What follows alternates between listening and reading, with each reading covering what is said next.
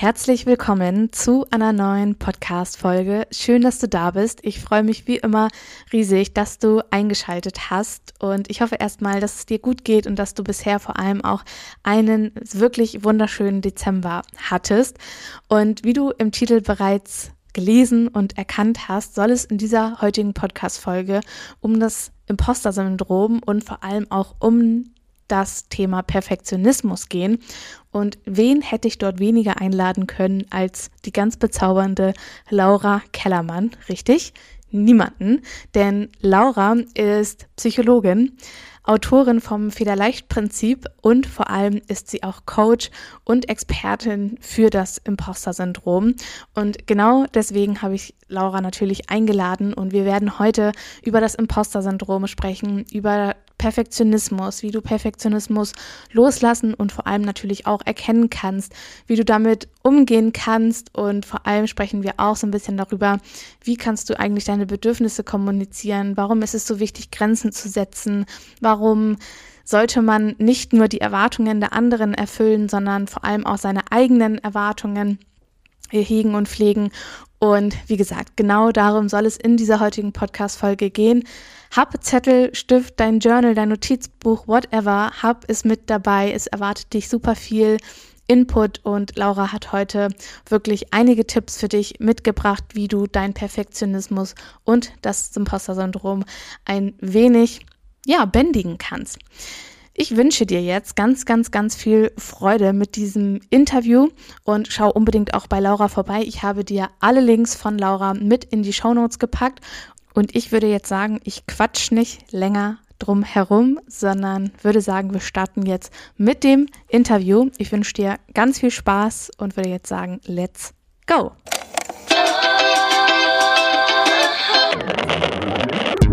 Wir sind heute nicht allein, denn ich habe einen Gast dabei.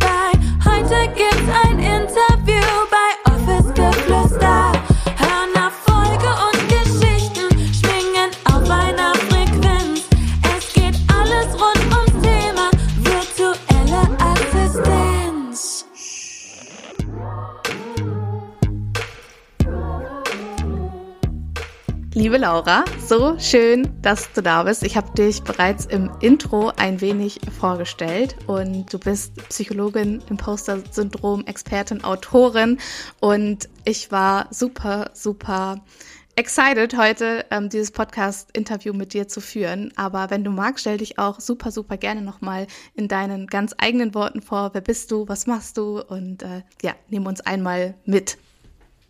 Ja, liebe Julia, ich freue mich total, dass ich hier sein darf und äh, vielen Dank für die Anmoderation.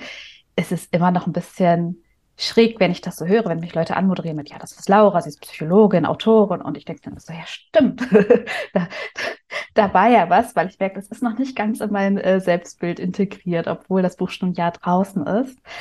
Also ich bin Laura, Laura Kellermann, klinische Psychologin, Autorin vom Federleichtprinzip, das Geheimnis der entspannten Karriere. Das habe ich äh, nicht allein geschrieben, sondern zusammen mit meinem Co-Autor Jens Weidner.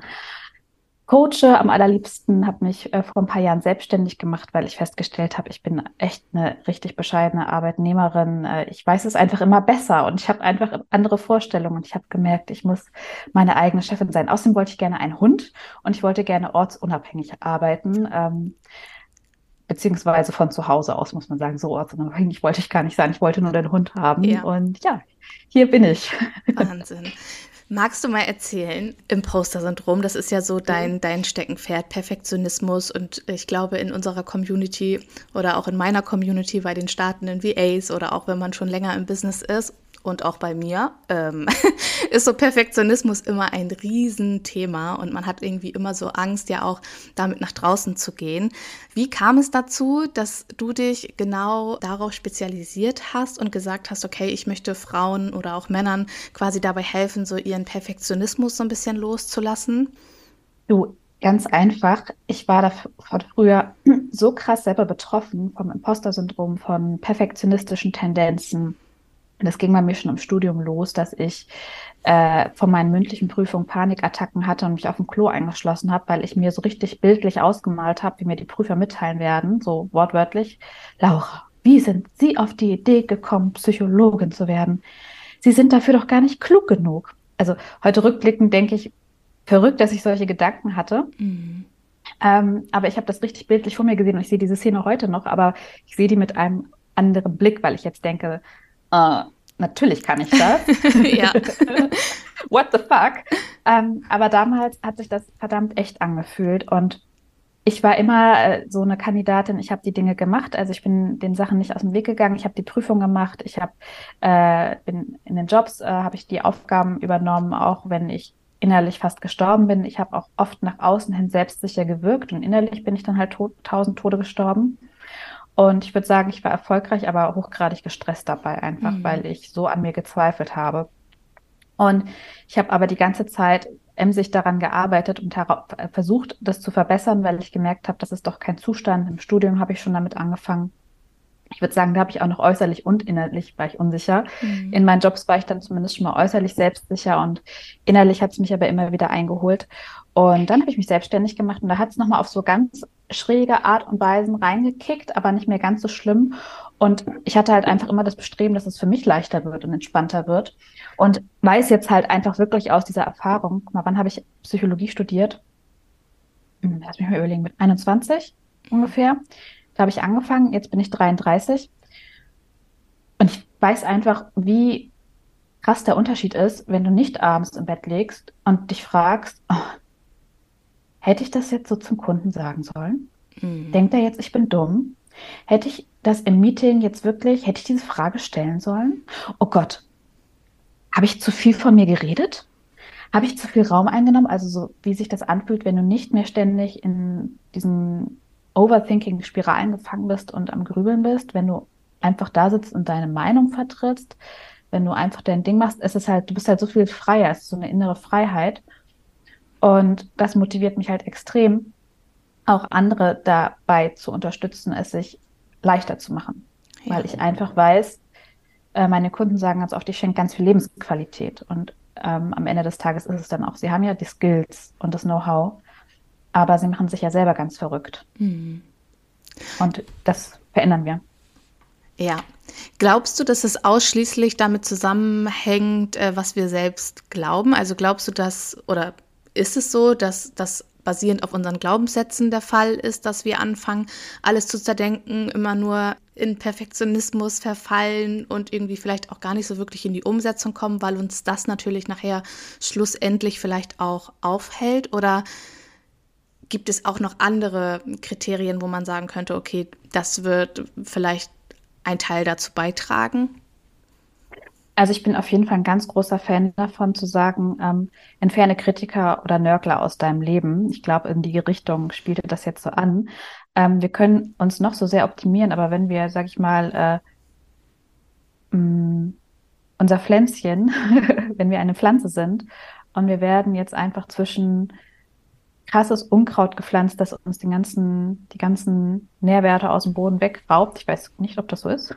Keine Ahnung, ja. aber das ist jetzt das, äh, das einzige Bild, was mir dazu einfällt. Ähm, dann können wir vielleicht nicht so wachsen und nicht so gedeihen, als wenn wir jetzt an einen Ort gepflanzt werden, wo wir unter optimalen Bedingungen wachsen können.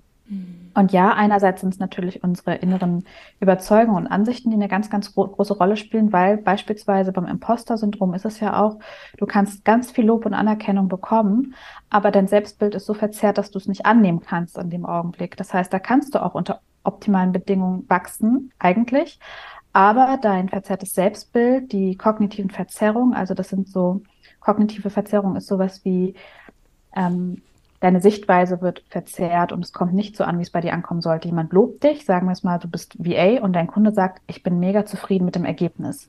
Dann denkst du, das sagt er nur so aus Höflichkeit. Mhm. Oder dann denkst du, der weiß ja gar nicht, wie das Ergebnis aussehen könnte. Das heißt, das Lob wird einfach kaputt gemacht.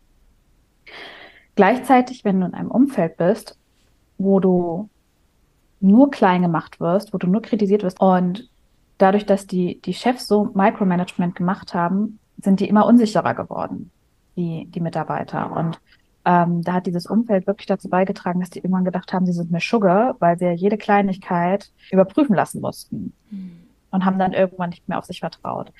Also ich würde sagen, es ist so ein Zusammenspiel. Einerseits ist es wichtig, in einem Umfeld zu sein, das dich fördert und unterstützt. Und andererseits kannst du auch in so einem Umfeld sein und dich trotzdem am Wachstum hindern, wenn du halt nicht das entsprechende Mindset hast. Hm. Ja, das wäre so, so, also am Ende ist es ein Zusammenspiel. Sorg für ein Umfeld, das dich fördert. Hm.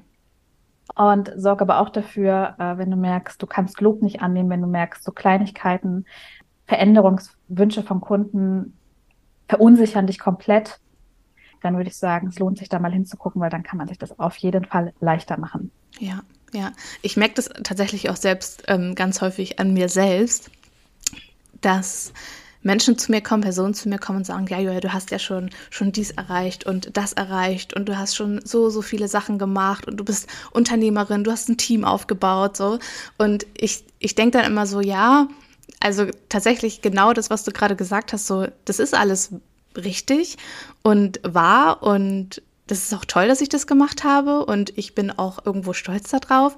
Aber dennoch denke ich immer so, ja, was geht ja noch mehr, ne? Also, was du ja gerade auch gesagt mhm. hast, so in Bezug auf, wenn eine VA zum Beispiel für den Auftraggeber, für seine Kundin, für seinen Kunden irgendwie etwas übernimmt und der zufrieden ist mit dem Lob, dass man das selbst gar nicht so sieht oder dass man das quasi kleiner macht, weil man ist ja diesen Prozess mhm. auch irgendwo zum Teil gegangen, also gerade was so seinen eigenen Weg betrifft, dass man sich so denkt, so ja, ich bin ja auch da irgendwie so reingewachsen und man selbst hat gar nicht mehr den Blick dafür von, von wo bin ich eigentlich gekommen und wo stehe ich heute. Total. Das ist das, was ich auch ganz viel ähm, bei meinen Kundinnen beobachte. Dieses, es geht noch besser. So, ähm, so hohe Anforderungen an sich selbst stellen. Und äh, ich hatte, hatte auch eine Kundin, die hat sehr viel zu tun gehabt und gleichzeitig hat sie auch sehr hohe Ansprüche gehabt. Und ihr Problem war dann im Grunde, sie hatte das Gefühl, sie konnte ihren Kunden nicht mehr gerecht werden. Also das war das Gefühl. Aber eigentlich steckte da beispielsweise eher hinter so eine toxische Produktivität, also so das Bedürfnis, ich muss immer produktiv sein, mm. gekoppelt mit und ich muss auch die Dinge richtig perfekt machen, richtig hervorragend. Und das hat dann so viel Stress gemacht. Und das Coole war wiederum, dass wir darauf sehr großen Einflussfaktor hatten.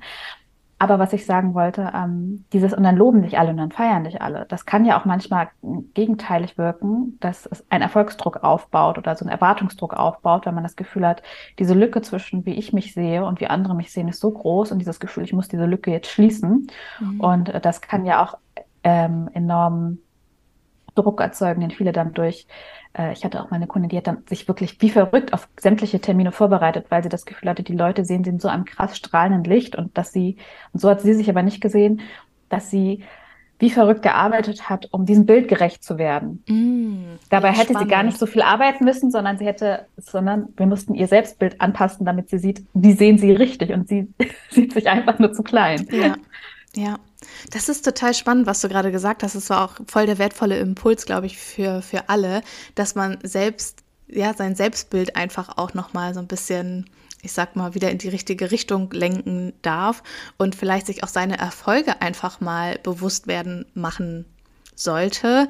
Gerade auch ähm, in Bezug auf, also was ich auch bei meinen Kundinnen und Kunden häufig sehe, ist so dieses, okay, wir sind gestartet und dann kommt man tatsächlich auch an das Ziel, aber dieser Weg zum Beispiel, der dann gegangen wurde, der wird dann, es wird dann gesagt, so ja, aber ich musste das ja machen, um dieses Ziel überhaupt zu erreichen. Also diese Wertschätzung einem selbst ja auch gegenüber ähm, ist so komplett komplett unter den Tisch irgendwie gefallen. Hast du vielleicht so einen Impuls oder Tipps, wie man damit vielleicht auch besser umgehen kann und wie man sich auch immer und immer wieder quasi genau darüber quasi ja auch bewusst wird? Absolut. Ähm, ich habe am Samstag gerade eine, äh, eine Lesung gemacht zum Buch und da habe ich nämlich auch Impulse geteilt. Ich bin ah. bestens vorbereitet. ähm, als allererstes, was ich wichtig finde, ist, es fällt ja vielen so schwer, so diese Lob und diese Anerkennung anzunehmen und auch sich den Erfolg selber zuzuschreiben. Das ist ja so Part vom Imposter-Syndrom, dieses, äh, wenn was schief geht, ne, der Kunde ist unzufrieden, ich bin schuld, ich habe was falsch gemacht, es läuft mega geil, war Glück, war Zufall, war mein Job. Mhm. so, kannst ja nur verlieren. Also Erfolge, Lob, das, äh, das ja, prallt an dir ab oder rollt an dir ab wie Wasser an einer Teflonpfanne, Pfanne, Pfanne, an einer Teflonpfanne und ähm, Misserfolge, Rückschläge, Fehler, das geht dafür richtig unter die Haut. Damit wir aber dieses positive Feedback und unsere Erfolge besser annehmen können, ist es so wichtig, dass wir erst wieder anfangen, selbst liebevoll und bestärkt mit uns zu sprechen. Und ich lade da meine KundInnen immer erstmal gerne ein. Die haben häufig so eine innere nörgelnde Stimme, mit die mitläuft. Die sagt, das wäre noch besser gegangen. Ach, und der Erfolg, jetzt hast du Summe X verdient, andere verdienen Summe Y, bildet ja mal nichts drauf ein und arrogant wollen wir auch nicht werden. Und das wäre noch besser gegangen und dö, dö, dö. Also ich weiß noch, als ich das erste Mal 10.000 Euro verdient habe, habe ich gedacht, mich kurz gefreut und dann habe ich gedacht, ich habe ein ganzes Jahr gebraucht. Andere verdienen das in drei Monaten und was sind schon 10.000? Andere verdienen 100.000 im Monat und mm. schon habe ich mich wirklich wie der kleinste Wurm der Welt gefühlt, total bescheuert. Ja. Mm. Und als erstes frage ich mal meine Kundin, stell dir mal vor, diese Stimme wäre dein Mitarbeiter. Also du würdest an einem Tisch sitzen mit dieser Person, die die ganze Zeit so mit dir redet. So, Julia, stell dir mal vor, du hättest so, so jemanden in deinem Team. Ja, schrecklich. Was würdest du, würdest du diese Person befördern? Niemals. Die würde ich rausschmeißen. Der, ja, genau. Das sagen alle. So, und sich das erstmal bewusst zu machen, wenn, der, wenn diese nörgelnde Stimme an deinem Tisch sitzen würde, der würdest du schon mal, würde, der, von der wärst du doch genervt und mhm. würdest sagen, hallo, geht's noch? Aber in unserem Kopf fühlt die sich irgendwie so echt an, dass wir auf die hören. Ja. Völlig absurd. Und dann sich erstmal bewusst zu machen, ähm, kannst dir auch ein Bild geben oder einen Namen geben und dir die so ein bisschen wirklich die visualisieren, damit du erstmal dieses Genörgel besser mitkriegst. Mhm. Das ist das eine. Und das andere ist wirklich zu üben, wieder ähm, und um zu sagen, zum Beispiel, die schicke ich jetzt zum Akten sortieren. Mhm. Das, den mache ich, mit, mit dem mache ich jetzt. Es gibt ja manchmal so Mitarbeiter, die kann man nicht loswerden oder so CEOs und die werden, kriegen dann ja manchmal so Dulli-Aufgaben, bis ja. sie dann irgendwann gehen. Sowas könnte, könnte man auch mit seinem inneren Kritiker machen. und, und ich habe gerade dieses Bild, wie mein innerer Kritiker kopieren muss. Ja, ja. Ab in die, in die, in die Aktenabteilung, wieder ein paar Dinge einheften, nach, nach Zahlen sortieren oder so. Genau, aber was viel wichtiger ist, ist wirklich so diese innere wohlwollende Stimme wieder zu ähm, bestärken. Und da kann man, finde ich, arbeite ich auch mal super gerne mit Bildern. So im Buch nenne ich das so die innere Feelgood-Managerin oder du kannst auch dir vorstellen, eine Cheerleaderin. Das ist so jemand, der einzige Job von dieser Person ist, sie supportet dich. Sie feiert mit dir deine Erfolge, sie lobt dich, sie tröstet dich, sie baut dich wieder auf. Und das kann man zum Beispiel auch so machen, dass man sagt, also man kann sich entweder wirklich ein paar Mal am Tag Zeit nehmen und sich vorstellen, ich habe jetzt ein Meeting mit dieser Person und äh, die geht mit mir nochmal den Tag durch und feiert mich. Man kann aber auch sagen, ich für jeden Tag ein kleines Erfolgstagebuch, wem das zu albern ist, mit so einer Visualisierung, mir hilft das halt immer. So, mhm. oder ich stelle mir vor, ich schlüpfe in diese Person rein, in dieses Cheerleader-Kostüm und versuche alles aus dieser Perspektive zu sehen. Man kann aber auch ein Journal nehmen und sich jeden Tag seine kleinen oder größeren Erfolge aufschreiben. Und ein Erfolg kann sein, ich war krank und habe mich krank gemeldet. Hm. Nein, Erfolg kann sein, ich habe endlich diese nervige E-Mail abgeschickt, die ich schon so lange vor mir hergeschoben habe. So. Es müssen nicht immer die großen Dinge sein, aber es geht erstmal darum, wieder zu üben, sich selbst zu loben, weil wenn wir uns daran gewöhnen, uns selbst zu loben und auch so eine, ich sag mal, so eine positive Work Reflection zu machen, zu gucken, was war eigentlich gut an meiner Arbeitswoche, was habe ich hingekriegt, und wenn wir dafür langsam wieder einen Blick bekommen und aus diesem defizitären Denken rauskommen, dann ist es für uns auch nicht mehr so schräg, wenn das jemand anders mit uns macht, weil wir das ja schon mal gehört haben, dass jemand nicht mit uns gesprochen hat. Also das ist total wichtig. Und viele haben dann aber Angst, diesen inneren Kritiker aufs Abstellgleis zu stellen, zu sagen, und ich feiere mich jetzt, weil sie dann Angst haben, dass sie dann arrogant werden, dass sie dann ihre Reflexionsfähigkeit verlieren und ähm, den inneren Kritiker ersetze ich dann ganz gerne durch einen Sachbearbeiter, einen Datenanalysten oder ähm, Wissenschaftler, dass man sich sagt, okay, und wenn mal was schief geht oder ich mich weiterentwickeln will, das ist ja was Cooles, sich zu reflektieren, dann stelle ich mir vor, ich schlüpfe in so eine Rolle rein von jemandem, der halt so ganz furztrocken an die Sachen rangeht. Mhm. Wie so ein Wissenschaftler halt. Ist ja interessant. Der Kunde hat einen Änderungswunsch. Okay. Ja, ja, voll.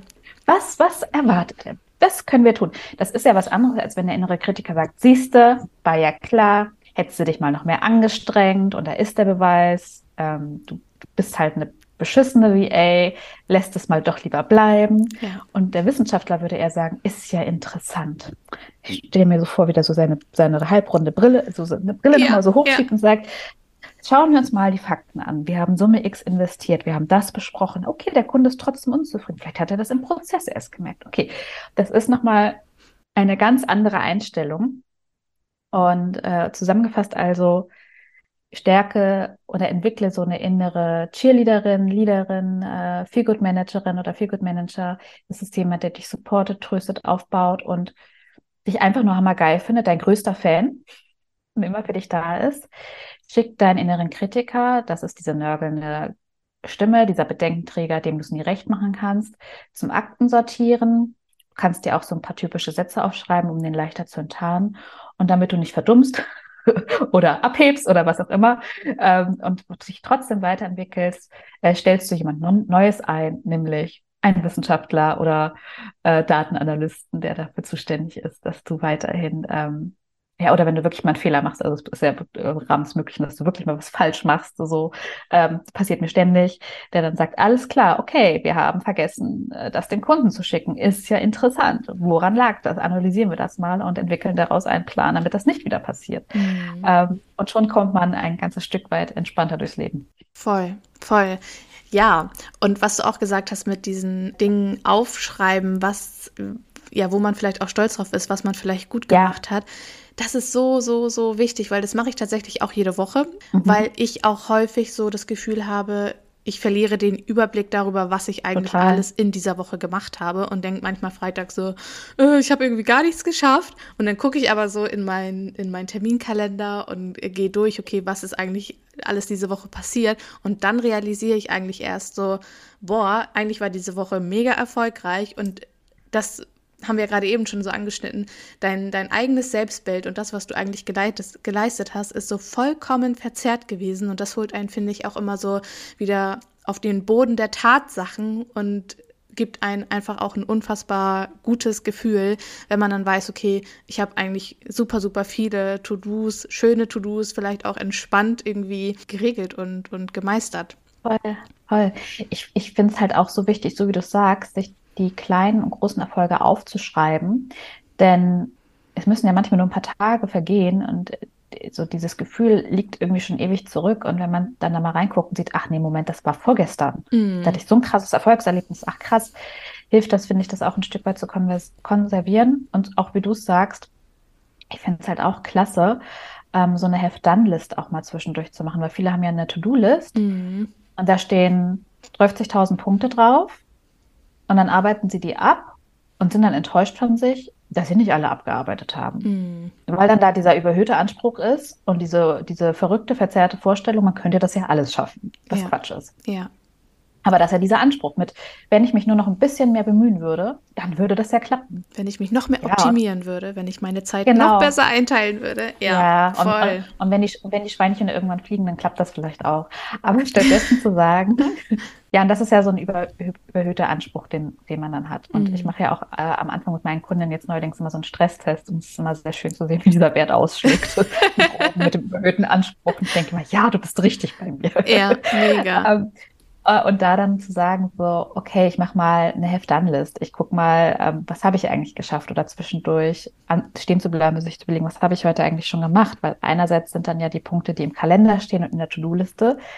Aber was die meisten vergessen, es gibt ja noch 10.000 andere Sachen, die so zwischendurch anfallen. Mhm. Weil dann kommt eine E-Mail rein, dann ruft jemand an, dann will dein Kind was oder dein Hund ja. oder dein Mann oder ich weiß auch nicht. Äh, ja. Und dann machst du hier noch schnell was und dann noch was. Und das geht meistens so unter. Und äh, weil da halt der Fokus nicht drauf liegt und sich das auch nochmal bewusst zu machen, um mal zu erkennen, Alter, Alter, was mache ich eigentlich den ganzen Tag, ist mhm. so, so mhm. wichtig. Ja. Was du gerade eben auch ähm, kurz angerissen hast, was ich eigentlich, also was ich nochmal so ein bisschen hervorheben möchte, so dieses auch unbequeme Sachen zum Beispiel zu tun, so, so eine doofe E-Mail zum Beispiel zu machen, auf ja. die man gar keinen Bock hat.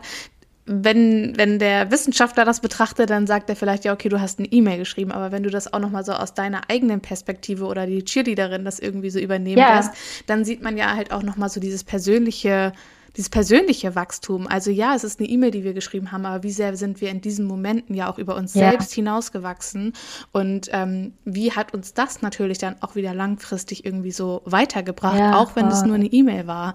Und das sehe ich halt auch ganz häufig, wenn, wenn, wenn ich da auch mit meinen Uplift Your Dream Teilnehmerinnen zum Beispiel so ein bisschen reingehe und wir gucken, okay, was wurde jetzt eigentlich schon alles umgesetzt und wie bist du persönlich auch an, an diesen Dingen gewachsen, dann kommen eigentlich so diese Aha-Momente, wo man sich so denkt, boah, wenn ich das nicht getan hätte, auch wenn das jetzt nur irgendeine Kleinigkeit war, dann wäre ich heute gar nicht an diesem Punkt. Und, Absolut. Ähm, ja, da einfach. Total. Und, und der Kritiker würde sagen, der Kritiker würde sagen, ah, du hast so voll lang für die E-Mail gebraucht und der Chili sagt, wie geil, du hast dich getraut, du hast ja. abgesendet, Party. wir feiern das, Party. Ja. Aber bei, bei E-Mail fällt mir ein, was ich auch bei vielen beobachte, und kannst ja mal sagen, ob du das auch von deinen Teilnehmerinnen kennst, dass sich viele auch sehr abhängig von ihren Kunden machen und Angst haben, was falsch zu machen. Und bei E-Mail fällt mir nämlich ein, dass ich früher auch viele Kundinnen hatte, die sehr lange an E-Mails gesessen haben, weil sie nichts falsch machen wollten. Es gibt ja, ja einmal so, so, ich möchte immer besser werden, so Perfektionismus im Sinne von, ähm, ich sitze ganz lange dran, weil es geht immer besser. Und es gibt dabei ja auch dieses, ich möchte vermeiden, was falsch zu machen, Erwart Erwartungen nicht zu entsprechen und, äh, und, und was falsch zu machen. Und dadurch nicht an einer E-Mail beispielsweise so lange zu sitzen, um sie perfekt zu machen, sondern ewig lange an einer E-Mail zu setzen aus Angst, sie aus Versehen falsch oder komisch abzuschicken, dabei dann nicht professionell zu wirken, etc. Ja. Und da würde ich, und äh, dann da so lange zu, zu sitzen oder ja, sich so abhängig von Kunden zu machen und dann ständig, also ich könnte mir das jetzt vorstellen, wenn ich jetzt eine virtuelle Assistentin wäre, Vielleicht habe ich auch schon mal die ein oder andere gecoacht. Das könnte eventuell auch sein. habe ich auch schon. Ähm, aber das da, was ich da auch erlebe, ist so dieses, dieses, dieses Abhängigkeitsgefühl von den Kunden. Ich will denen nicht zur Last fallen. Ich will es denen immer recht machen. Ähm, und ich muss jederzeit erreichbar sein und dann auch so Schwierigkeiten zu haben, Grenzen zu setzen, weil der mm, Kunde erwartet Thema. jetzt, dass ich 24-7 erreichbar bin und äh, was ist, wenn ich Nein sage und dann stoße ich den vor den Kopf und dann äh, hört er auf, mit mir zusammenzuarbeiten und dann endlich unter der Brücke und das war's dann. Mhm. Und ich möchte hier ein bisschen dazu einladen zu sagen, no risk, no fun. Ja. Einfach mal zu sagen, ähm, ich übe mal Grenzen setzen und gerade wenn man das nicht gewohnt ist, fühlt sich das ja alles total gefährlich an und man hat Angst, den Kunden vor den Kopf zu stoßen, zu sagen, ich übe das jetzt. Und ja, es kann vielleicht sogar wirklich passieren ähm, dass die eine oder andere Pappnase sich dann wirklich vor den Kopf gestoßen fühlt und das nehme ich in Kauf, weil es ist nicht das Ende der Welt. Mhm. Und zu sagen, ähm, ja, du arbeitest zu, aber du bist ja trotzdem deine eigene Unternehmerin, du hast ja trotzdem das, dein eigenes Unternehmen, mhm. darfst ja trotzdem Regeln aufstellen und sie werden nicht jedem schmecken, ganz klar. Aber es gibt auch genug, die machen das mit. Ja. Ja, und vor allem für viele, ist genau dieser Punkt total wichtig, um sich selbst auch wieder nicht darin zu verlieren, sondern ja. einmal vernünftig zu delegieren und sagen, so, so und so wünsche ich mir das. Und dann ist es ja. auf allen Seiten klar und verständlich. Klar. Deswegen ja. eigene Grenzen zu ziehen, ist, boah, ich glaube, ein, ein riesen, riesen Thema, was mich persönlich damals auch sehr, sehr lange begleitet hat, weil man immer wollte, okay, ich, ich, möchte, ich möchte den besten Service natürlich bieten, aber den kann ich mhm. natürlich auch bieten, wenn ich nicht ähm, 24-7 irgendwie erreichbar bin, sondern wenn ich da meine Grenzen kommuniziere und sage, okay, in der und der Zeit bin ich aktiv, da kannst ja. du mich erreichen und so weiter. Mhm. Und das ist einfach der Rahmen, in dem wir uns bewegen. Und genau. Ähm, ja. Absolut, das sehe ich auch so. Ich habe ja auch meine Arbeit auch so einen Rahmen. Zum Beispiel, ich habe ja so einen Messenger-Support und ich schicke auch mal als erstes raus. Ähm, so, ich bin, weil ich konnte das ja früher auch gar nicht. Was habe ich mich schlecht gefühlt? ich habe richtig lange gebraucht, um mir zu erlauben, dass ich am Wochenende nicht erreichbar bin. Ne? Ja. Und äh, ähm, so, was habe ich gezittert, als ich das dann irgendwann mal geschrieben habe? Montag bis Freitag habe ich gedacht, oh mein Gott. Ähm, und wie lange ich brauche, um zu antworten und auch wie lange maximal eine Sprachnachricht sein darf und so weiter und so fort.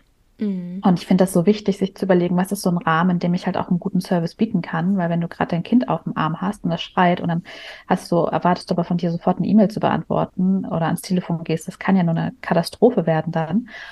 Und äh, ja, aber so wie du sagst, dann auch sich zu trauen, das zu kommunizieren. Denn ähm, was ich so bei Imposter und Perfektionismus auch manchmal sehe, ja, aber Perfektionismus kommt so ein bisschen drauf an. Wenn du da hohe Erwartungen an andere hast, fällt es dir wahrscheinlich leichter.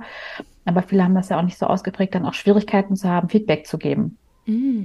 Also sowohl zum Kunden, also manchmal ziehen ja auch Kunden nicht richtig mit, mm. ne, dass die Informationen zurückhalten oder sich nicht an Fristen halten. Äh. Und das macht es ja dann für die VA auch schwerer, und dann zu sagen, so, wenn wir zusammenarbeiten und wir eine Frist abmachen, halte dich daran. Ja. Ja. Ne? Oder überhaupt Fristen einzuführen und klare, klar zu formulieren, das brauche ich für die Zusammenarbeit, sich auch zu trauen, nachzufragen, auch zu sagen, das kann und oder das will ich nicht gewährleisten. Mhm. Und sich da zu trauen, so selbstsicher aufzutreten, ähm, sich selber klar zu haben, was kann ich, was kann ich nicht, was will ich, was will ich nicht.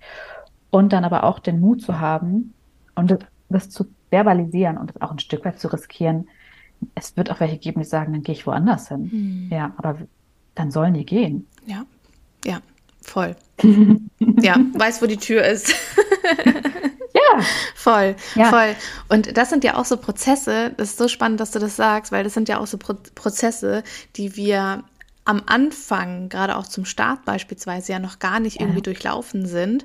Und Ja. das meistens dann erst kommt, wenn wir irgendwie, ich weiß nicht, voll auf die Schnauze geflogen sind oder unsere Ja. Grenzen so dermaßen überschritten worden sind, dass wir sagen, okay, jetzt geht's nicht weiter. Aber gleichzeitig dadurch natürlich auch schon irgendwie wieder die Lust an der Zusammenarbeit selbst zu ja, verloren haben vielleicht auch und uns dann wieder dadurch irgendwie schlecht fühlen und da dann auch von Anfang an sich, wie gesagt, deinen Fragen so auch bewusst zu werden, okay, was will ich, was will ich nicht, was kann ich, was kann ich nicht ähm, und was will ich dulden und was will ich auch nicht dulden Ja. und was benötige ich vielleicht auch langfristig für diese Zusammenarbeit in regelmäßigen Abständen. Ja, da einfach einzutauchen und zu sagen, okay, ähm, ich benötige diese Dinge und ohne das funktioniert unsere Zusammenarbeit einfach nicht. Ja, und gleichzeitig ist es, glaube ich, total utopisch, das alles von Anfang an dann richtig zu machen. Ja. Also das wäre jetzt, könnte auch wieder in so einen, denke ich gerade, so in so einen schönen Perfektionismus ausarten. Ich Mhm. muss erst über all das klar ha haben und, und dann kann ich erst anfangen. Nein, also ich glaube, es ist auch utopisch zu sagen, ich bin von, wenn, wenn dir das nicht in die Wiege gelegt wurde oder du in deinen vorigen Jobs nicht schon so selbstbewusst warst, zu sagen, ja, und jetzt starte ich hier direkt so sicher rein, sondern zu sagen, so, so, ähm, wir nehmen uns ja irgendwie auch mit, ne, und auch unsere Mustern zu sagen, okay, ich habe mir dessen bewusst, ich fange mal an und es kann dann auch sein, ich war dann auch zwischenzeitlich zu rigide mit Mhm. meinen Strukturen. Also das war dann irgendwie, da habe ich mir so sämtliche Flexibilität dann abgesprochen, ne? Mhm. So, weil ich dann gesagt habe, nein, nach, nach der Uhrzeit antworte ich, beantworte ich keine Nachrichten mehr und habe gemerkt, ich habe da aber Lust drauf. Mhm. So, und, und es tut mir auch nicht weh und dann erlaube ich mir das halt wieder. Ja, und Und das auch ist auch immer so ein, ah, das ist ein guter Struggle, den kenne ich auch total. Und es ist halt auch immer so dieser, dieser Grad von, okay, ist es jetzt Struktur oder mache ich das, weil ich das gerne mache? Und das auch zu unterscheiden. Ne? So, ist es gerade Ja. mein Flow oder ist es gerade eher so Ja. dieses, ich, ich will mich darin auch festhalten? Und ich glaube, ähm, das ist auch etwas, wo wir uns immer und immer wieder neu irgendwie entdecken dürfen und was sich vielleicht auch verändert im Laufe der Zeit, weil bis vor drei, vier Monaten habe ich auch noch total gerne am Wochenende gearbeitet. Und heute sage ich so, nee, jetzt ist es wirklich so, dass ich versuche, höchstens am Sonntag, wenn ich meinen Call mit meinen Dreamies habe, zu sagen, ich lasse den Laptop aus, ich poste vielleicht nichts auf Instagram, sondern bin einfach nur für mich in meinem Moment, weil ich sonst die ganze Zeit irgendwie aktuell gefühlt Ja. so präsent bin. Und ähm, deswegen glaube ich einfach, dass wir da immer und immer wieder auch so einchecken dürfen und die Balance für uns Ja. selbst finden. Ja. Ja, und ich finde vor allen Dingen ausprobieren, weil ich habe früher viel mir im Vorwege Gedanken gemacht, aber es ist doch ein bisschen so, wie wenn du so ein geiles Rezept siehst in so einem Kochbuch. Du weißt halt erst, ob es dir schmeckt, wenn du es ausprobiert hast. Ja. Und geil. deswegen Dinge auch aus, auszuprobieren. Zum Beispiel, mir war, ähm, wir hatten da ja im Vorwege drüber gesprochen, ich habe ja Instagram, die App gelöscht und bin auf Instagram nicht mehr aktiv. Und Instagram war mein Hauptkanal. Und jetzt bin ich bei LinkedIn. Und ich wusste, dass mich Instagram genervt hat, aber wie viele Kapazitäten es mir geraubt hat, habe ich ja erst jetzt gemerkt, wo ich es gelöscht habe und es mal ausprobiert habe. Und genauso auch zu sagen, wenn man sagt, ich liebe es am Wochenende zu arbeiten, mal zu sagen, ich arbeite einfach mal nicht und gucke, liebe ich es wirklich? Oder erzähle ich mir die ganze Zeit nur, dass ich es liebe, weil ich glaube, dass ich es muss und es mir nicht erlauben kann, zum Beispiel. Oder in meinem Fall, ich habe eine Zeit lang total rigide gar nicht am Wochenende gearbeitet, ne? so dieses andere Extrem, voll unflexibel. ähm, so nach dem Motto, das darf ich nicht, weil ich brauche das für eine gute Work-Life-Balance und habe dann aber festgestellt, ja, aber wenn ich halt am Sonntag, weil ich anderthalb Tage gar nicht gearbeitet habe, den geilsten kreativen Schub habe und dann verbiete ich mir, den auszuleben, das hat mich auch nicht glücklich gemacht. Und Mhm. Ja, da immer mal kleine Experimente zu machen und auch, wie gesagt, auch mit den Kunden und mit den Grenzen. Ich, ich kann wirklich jeden nur einladen, es so zu sagen, ähm, wie wenn man laufen lernt. Du stehst ja auch nicht auf und gehst eines Tages, sondern zu sagen, ich gebe mir jetzt auch die Zeit, da reinzuwachsen und äh, experimentiere. Und dann nimmst du vielleicht deinen Kunden, den du am wenigsten magst, und übst da Grenzen zu setzen oder übst das erstmal bei einer Freundin, dass Ja. du, wenn du zum Beispiel direkt auf eine Mails antworten musst, dass du mal eine Freundin erst, du liest die Nachricht, sie sieht die Balken und dann antwortest du erst einen Tag später und hältst das mal aus oder so kleine Experimente immer mal wieder zu machen im Alltag und äh, Mhm. Ja. oder mal zu sagen, okay, ich halte das jetzt mal aus, abends nicht zu arbeiten oder mittags zur Massage zu gehen und ähm, ich guck mal, was passiert. Mhm. Kann ich das genießen? Rastet äh, bei mir innerlich was aus? Weil ich denke, ich muss doch produktiv sein. Ja. Ja, voll. Nur dann merken wir ja auch, wo Entwicklungspotenzial ist. Mhm. Und vor allem da, also da sehen wir ja auch immer so schnell, okay, was tun wir, weil wir es wirklich tun wollen und was tun wir aus einer Erwartungshaltung. Das gebe ich auch immer weiter, so dieses, ähm, was tun wir eigentlich, obwohl wir es vielleicht gar nicht tun möchten. Wie zum Beispiel, ich weiß, meine Freundin hat die Erwartung, innerhalb von fünf Minuten will sie eine, eine Antwort auf ihre Nachricht haben und ich das eigentlich nur deshalb tue, weil ich dadurch wieder irgendwie Stress oder Konflikt oder so aus dem, aus dem Weg gehen möchte. Und ähm, da auch diese Grenze zu setzen und dann zum Beispiel ja auch wie, wie in diesen Kleinigkeiten dann schon anzufangen zu sagen, so nein, ähm, das schränkt mich ein und ich will das vielleicht auch gar nicht und vielleicht möchte ich auch einfach nicht 24-7 auf mein Handy gucken und da einfach auch so dieses Bewusstsein für zu schaffen, so okay, was tue ich eigentlich aus einer Erwartungshaltung, was tue ich eigentlich auch aus, aus eigenem Interesse Interesse, weil ich das selbst auch tun möchte. Und ähm, ja, da einfach zu gucken, wie kann ich dahingehend vielleicht auch meine Zeit wieder optimieren, um vielleicht andere Dinge dafür zu, zu kreieren und erledigen zu können. Ja, weil ja. das zieht natürlich auch ultra viel Energie, wenn wir immer jetzt bleiben wir bei dem Beispiel mit Freundin erwartet innerhalb von fünf Minuten eine Antwort, dass man irgendwie immer so die ganze Zeit mit den Gedanken oder gar nicht auf diese eine Sache so richtig fokussiert sein kann, weil man diese Erwartungshaltung von einer anderen Person erfüllen will. Und so kann man es ja. ja auch mit dem Kunden sehen nachher letztendlich. Wenn der Kunde immer erwartet, okay, innerhalb von zehn Minuten, sonst muss ich Angst haben, er springt irgendwie ab, haben wir quasi, soll abspringen. Ja, aber vom Ding haben wir dann so diese gleiche, diesen gleichen Konflikt auch mit uns selbst wieder. Ja, Absolut. Und das Problem ist ja auch, wir machen uns ja auch selbstständig, um selbstbestimmt und frei und unabhängig zu sein. Und wie unabhängig und selbstbestimmt sind wir dann noch, wenn wir die ganze Zeit nur nach den Erwartungen anderer agieren? Und ich mag auch nochmal ergänzen, in Perfektionismus gibt so, es gibt so drei Facetten von Perfektionismus, hohe mhm. Erwartungen an sich selbst, hohe Erwartungen an andere und ähm, so ein sozialer Perfektionismus, also was man glaubt, was andere erwarten. Und einerseits gibt es natürlich die Menschen, die haben diese Erwartung. Man hat vielleicht eine Freundin, die hat die Erwartung, dass man innerhalb von fünf Minuten ähm, antwortet. Und ganz oft ist es ja aber auch so, man glaubt, die Person erwartet, dass man innerhalb mhm. von fünf Minuten antwortet. Und ich lade jeden einmal zu überprüfen, agiere ich gerade eigentlich nach Realerwartung oder glaube ich, da sind die Erwartungen? Und jetzt kommt's. Ihr dürft andere enttäuschen. Mhm. Also, sorry, das Leben ist kein Ponyhof. Wie oft bin ich enttäuscht und ärgere mich, weil ich denke, ach, das hätte ich aber gerne anders oder das hätte ich gerne so und so. Aber ähm, traut, weil da kommt ja häufig durch, ich möchte andere nicht belasten, ich möchte andere nicht enttäuschen. So dieses Gefühl, ich bin verantwortlich dafür, dass sich andere gut fühlen, weil wir das vielleicht ein Stück weit gelernt haben. Zum Beispiel auch viele Kundinnen gehabt, die hatten dann beispielsweise Geschwister, die krank waren oder denen es nicht so gut ging. Und dann wollten sie halt nicht zusätzlich zur Last fallen oder mhm. ähm, da war ein Elternteil, das geschwächelt hat. Also wenn so ein Elternteil geschwächelt hat oder ein Familienmitglied, dann gibt es manchmal eins, das nimmt sich dann sehr zurück und will nicht zur Last fallen. Oder sehr überkritische ähm, Eltern können auch einen Einfluss haben. Und ähm, zu sagen, ja, aber ich darf es auch manchmal für andere unbequemer machen, damit es für mich leichter wird. Ja. Das ist okay. Ja. Und gerade im eigenen Business ist das okay. Und da jetzt mal jeder, der das hört, vielleicht nochmal nachspielen, so, was macht dieser Gedanke, ich darf es für andere schwerer machen, damit es für mich leichter wird? Mm. so, ja. so äh, du weißt ja gar nicht, ob es für andere so viel schwerer wird. Aber ähm, zu sagen, ja, ich darf auch mal enttäuschen, weil Enttäuschung haben ganz viel mit vorgeschobenen Erwartungen anderer auch zu tun. Mm. Und es ist okay. Ja. Voll. Voll, gerade wenn man auch dadurch irgendwie mehr, mehr Leichtigkeit verspürt.